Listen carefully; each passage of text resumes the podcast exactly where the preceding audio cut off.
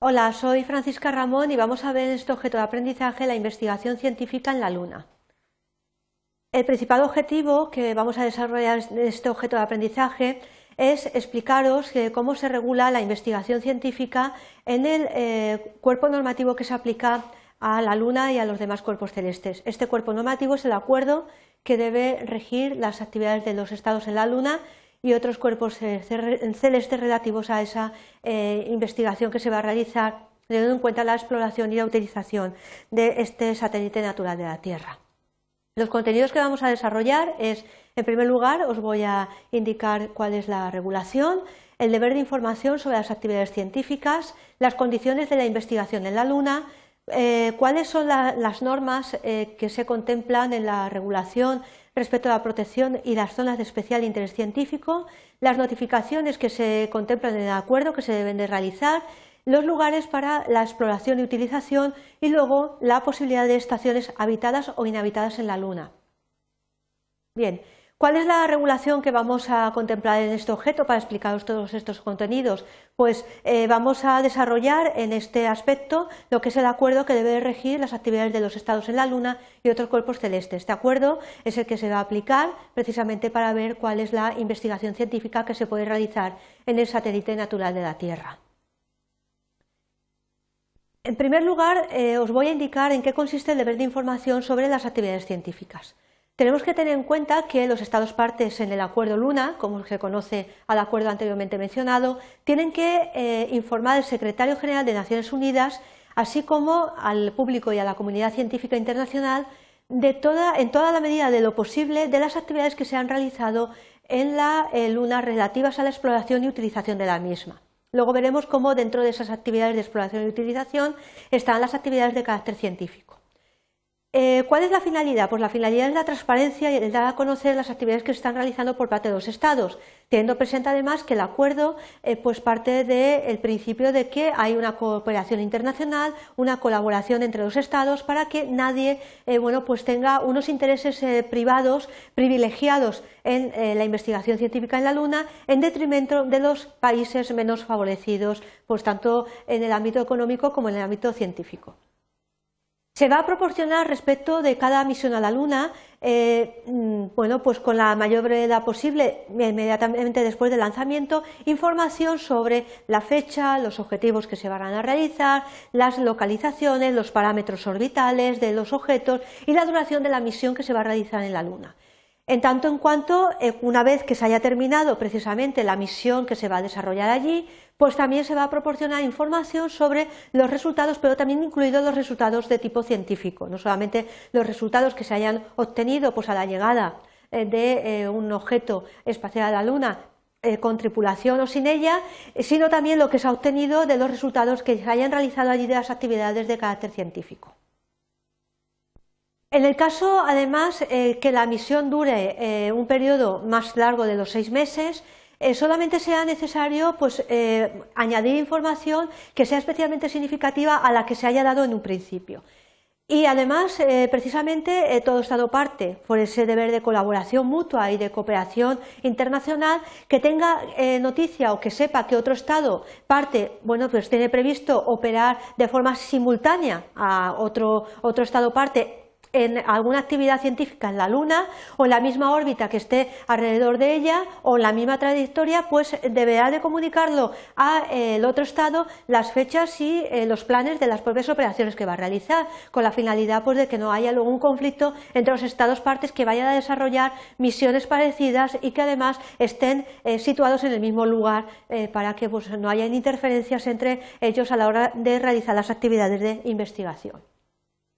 Además, eh, otro de los aspectos es que cuando se desarrollen actividades científicas en la Luna, eh, de acuerdo con lo que dispone el propio acuerdo Luna, los Estados partes van a tener que también facilitar información, no solamente de todo lo que hemos visto anteriormente, sino también eh, tanto al público, al Secretario General de Naciones Unidas como a la comunidad científica internacional, de cualquier fenómeno que descubran en el espacio ultraterrestre, incluso en la Luna, que pueda ser un descubrimiento que vaya a poner en peligro por la vida o la salud humana, así como cualquier indicio de vida orgánica. pues eh, siempre, eh, bueno, por los medios de comunicación hay noticias en las cuales pues indica que puede haber vida más allá de la Tierra o eh, que puede haber formas de vida, digamos, diferentes a la que nosotros conocemos, a la vida humana tal como está creada, pues todos esos indicios se deben de conocer, pues ya sea, bueno, pues alguna molécula, alguna célula, alguna planta, algún animal, algún indicio de vida, eh, bueno, pues eh, se tiene que indicar porque puede dar eh, un, paso bastante avanzado en la humanidad precisamente si se llega a confirmar de que hay otras formas de vida bueno, más allá del planeta Tierra.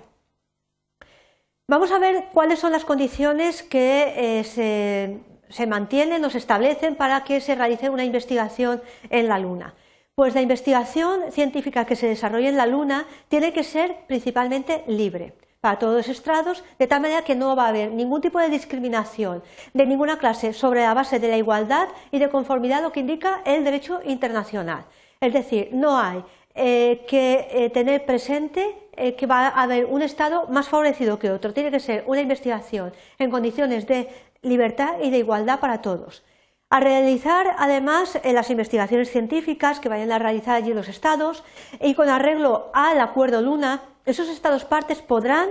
eh, extraer de la Luna muestras del polvo lunar, el regolito, o de otras sustancias que se encuentren allí pues para poder realizar los experimentos o para realizar la investigación científica. Es decir, no está prohibido que se obtengan eh, precisamente muestras, pero ojo con esto que dice muestras, no en cantidades industriales para luego pues, eh, comercializarlo, etcétera, sino una muestra para realizar un estudio científico que le permita pues, ver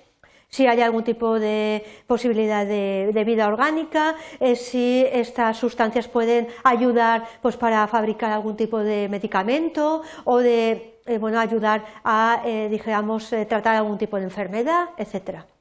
Estas muestras, además, eh, permanecerán a disposición de los Estados parte que las hayan hecho recoger y estos solamente podrán utilizarlas con fines científicos, es decir, no se pueden utilizar ni para fines de comercialización ni para otros fines, eh, digamos, que no sean los estrictamente de investigación, ya que, bueno, pues está dentro del marco del Acuerdo Luna esta indicación.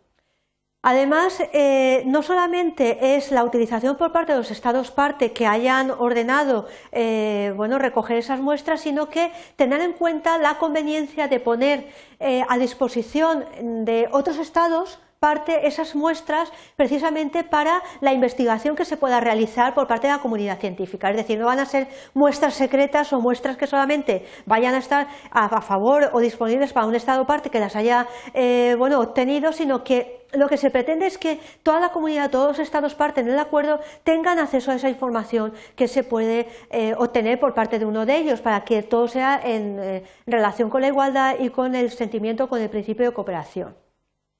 También hay que tener en cuenta que durante las investigaciones científicas que se vayan a realizar, los estados partes también podrán utilizar los minerales en eh, una cantidad adecuada. Aquí hemos estado hablando de muestras, aquí ya habla de cantidades adecuadas de los minerales y de las sustancias que se encuentran allí, pero siempre con una mesura, una moderación, una cantidad adecuada. Lo que no se puede hacer es eh, cargar eh, toneladas de la sustancia o de los minerales que se encuentran allí, traérselos para la tierra para la utilización digamos, masiva con unos fines de especulación o unos fines económicos. Además, eh, tenemos que tener en cuenta que eh, también el acuerdo Luna indica que los Estados partes están de acuerdo en que conviene el intercambio personal científico entre los Estados. Es decir, no solamente que haya un personal científico de un Estado solo, sino que haya un intercambio de conocimiento entre los científicos, pues porque se propicia precisamente la mejora de la investigación y en la medida de lo posible en las expediciones que se vayan a realizar allí y también en las instalaciones que se sitúen en la Luna hay que tener en cuenta que allí se podrán establecer, digamos, bases o instalaciones para poder realizar los experimentos, siempre y cuando no tengan un carácter militar. Bien, hay que tener presente que el acuerdo también delimita lo que es eh, protección y zonas de especial interés científico. Tenemos que tener en cuenta que eh, al explorar utilización, eh, utilización de la Luna,